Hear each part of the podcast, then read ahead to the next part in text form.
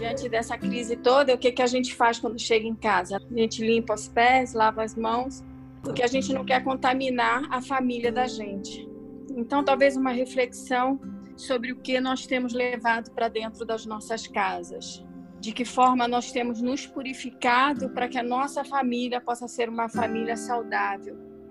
O que nós temos feito para os nossos filhos, o que tem saído dos nossos lábios, é questão até de alimentação. Eu confesso que eu amo um doce. Tem que cuidar melhor da minha família nessa questão, porque esse cuidado é geral da alimentação, do exercício, do que falamos, para que não venhamos a contaminar os nossos filhos com as nossas palavras.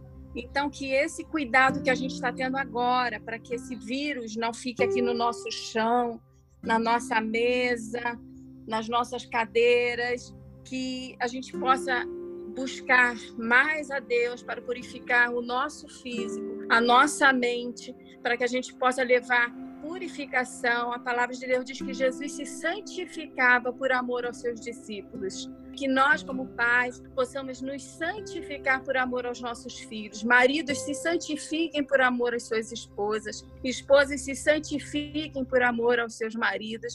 E que haja essa santificação, essa purificação, não só do corpo, mas da alma, da mente, do espírito, para que nossas famílias sejam famílias saudáveis. Então, que todo esse cuidado que a gente está tendo agora, com essa parte externa, que possa ser algo espiritual, contínuo nas nossas vidas, meditando. O que, que eu tenho falado? A palavra de Deus diz que, que não deve sair da nossa boca nenhuma palavra torpe.